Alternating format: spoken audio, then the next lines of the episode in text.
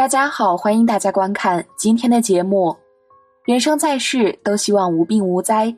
人们常说，世上最值钱的不是金山银山，而是健康的身体。没有健康这个一，后面有再多的零也还是零。那么，作为一个佛弟子，应该修什么法门来为自己、为自己的家人求健康呢？针对这个问题，其实早已有高僧为我们找到了答案。佛在俱舍论里讲。人生病有三种原因：身体四大不调、鬼神或恶魔侵害、前世业力显现。我们应该采用恰当的方法来对治。四大不调时，应该到医院治疗；遭受鬼神或恶魔侵害时，应该以佛事或咒力等方法解决。业力现前时，应该诚心忏悔以消除业障。而药师佛身为大医王佛，于过去世行菩萨道时。曾发十二誓愿救众生之病源，治无名之痼疾。只要我们能诵持药师佛心咒，必然能够去除病苦，消灾延寿，免除九横死之灾，并能消除一切罪业，命中往生东方清净琉璃世界，永不退转，直至成佛。我们作为一个有智慧的人，在一切对境中都应该提起正念，用佛法来解决问题。有些人不懂因果，不相信因果，一旦身体不舒服了，就到处寻医问病、算命卜卦，这些都解决不了根本问题。佛法僧三宝是我们的皈依处，任何时候都不能忘记，任何时候都要医治。如果自己对上师三宝有坚定不移的信心，也可以不用上医院打针吃药。如果你没有这样的信心，心里有怀疑，那就应该去医院治疗。但在这个过程中，一定要提起正念。医院、医生和药物以及治疗过程都是佛菩萨的化现，都是药师佛的事业。打针吃药都是消业除障的方法，这样不仅能治病，也能消业。上师三宝的力量不可思议，没有解决不了的问题。病障为缘都是暂时的。如果你对上师三宝有具足的信心，能把心稳住，能勇敢的去面对。那么一切病障为缘，很快就会过去，一切都会很快好起来。以上开示来自上师打针堪布。看到这里，有人可能对于药师佛的威能还没能升起一个很直观的了解。那接下来，小编就来给大家分享一个真实的药师佛感应公案。这位师兄通过念诵药师佛及药师佛心咒，成功的治愈了自己的白血病。二零一三年是我治愈白血病的第四年。今天我把发生在我身上的事情写出来，一是为兑现自己的一个承诺，另一个是想告诉所有和我一样在与疾病做斗争的人们：相信佛法吧，相信佛法，你就会有办法，就能创造属于自己的愿力的奇迹。经过多年的努力，二零零七年我考上了音乐学院的硕士研究生。在我心情大好的时候，因为嗓子一直肿疼，便到医院就诊。当大夫拿着化验单告诉我怀疑是血液病，我的回答是根本不可能。当时的我和大多数人认为的一样，患这种病的人会持续高烧不退，全身无力。但是接下来骨穿的结果显示，我真的得了白血病。就这样，我住进了北京协和医院接受化疗。最初化疗效果很好。病情很快就控制住了，但没想到的是，感染却随之而来。我肺部感染了，在肺部感染刚刚治好时，由于药物副作用的影响，我又开始腹泻，一天腹泻十几次，有时甚至二十几次。长时间的腹泻导致我身体内的微量元素失衡，造成胸腔、腹腔大量积水，连想坐起来都不能，也不能躺，因为那样又会压迫心脏。每天我不能吃饭，也不能喝水，二十四小时不间断的用药，我甚至都没法睡觉，人整天都是昏昏沉沉的，痛苦极了。就在这时，我的母亲接到了马明博先生打来的电话，在获知我的病情后，马哥对我妈说：“一方面积极治疗，一方面也要相信佛菩萨的慈悲，要坚信有佛法就有方法。”马哥的话成为我们家强大的精神支柱。紧跟着，马哥抽出时间陪着我父母去了著名的禅宗祖庭——河北省赵县柏林禅寺。在他的建议下，我父母为我做了两堂普佛，一是超度了过去历劫的冤亲债主，二是祈请佛菩萨加持我早日恢复健康。在佛事结束后，我父母去拜访了柏林禅寺的方丈，我的皈依师明海大和尚。在了解了我一家人的焦虑后，明海大和尚送给我母亲一册《药师经》，叮嘱说让月月每天去诵这部经吧。要对佛菩萨有信心。这里还有个插曲，听我父母说，他们和马哥从赵县回北京的路上，因为我病情加重，协和医院的医生打电话告诉我母亲，月月病情加重了。我父母一下子心急火燎，我父亲慌得甚至都开不了车。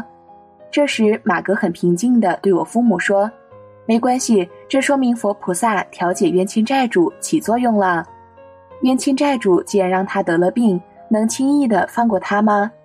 佛力加持不仅加持月月，也在加持他的那些冤亲债主。尽管说冤家宜解不宜结，但在解决之前，他们还是想折腾月月一下，所以会有这个情况出现。你们放心吧。之后我的病情虽然时有加重，但奇迹真的在我身上发生了。首先是胸腔积水的问题。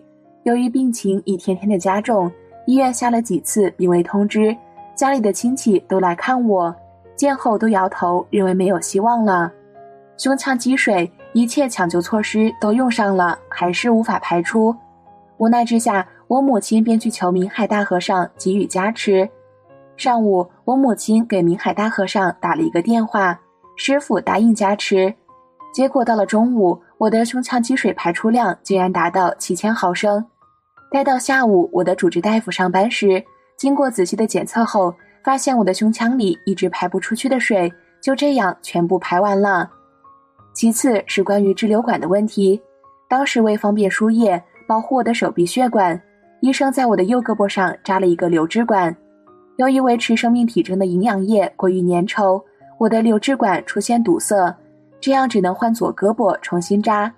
当时由于化疗，我左胳膊的血管已经很细，插管的护士很难找准位置。在护士来扎管之前，妈妈对我说：“护士来扎管时不让家人在病房里，我先出去了。我和你爸爸在病房外边给你念佛，你自己就使劲的观想药师佛正用琉璃光照你吧。”说完，妈妈便到病房外等候去了。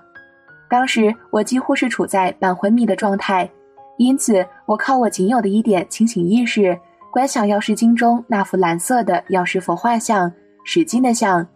在我观想药师经的时候，护士终于把送管用的粗大针头插进去了，但留置管还是送不进去，怎么推也不行。护士有些泄气，他在病床前搓着手对我说：“不行，我得拔针头了。”他低下头，正准备拔针头时。突然惊奇地说：“奇怪了啊，留置管在自己往里进。”随后的 X 光片显示，留置管的位置非常好，直达锁骨下，比上次的位置还好，用的时间也短。在经过长达五个多月的治疗后，我终于可以出院并回家静养。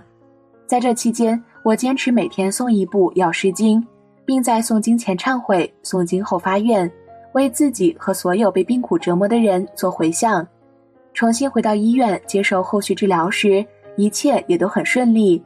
每次化疗时，我都在心中默念“南无药师琉璃光如来”，我祈请佛菩萨加持我，让化疗药在我身体内发挥最大的作用。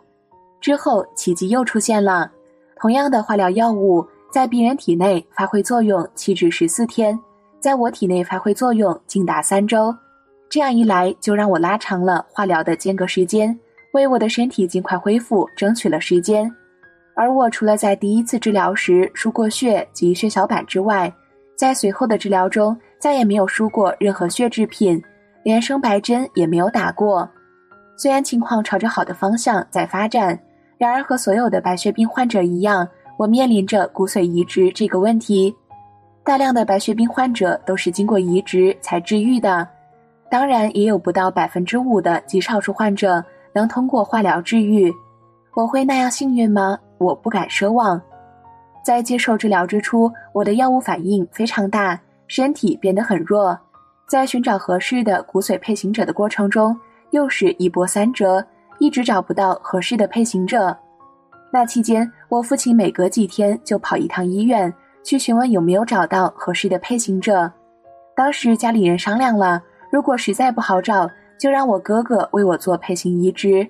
之前直系亲属都检验了一遍，亲人之中，我哥哥和我是半相合。然而，对于我家人的建议，主治医生认为半相合可以做，但是我的病情在向好的方向发展，可以暂时不用考虑移植。但令人没想到的是，一个月后，医生在看了我最新的化验报告后，跟我父亲讲：“月月好了，不用做移植了。”当时我父亲瞪大了眼睛，他不敢相信这是真的。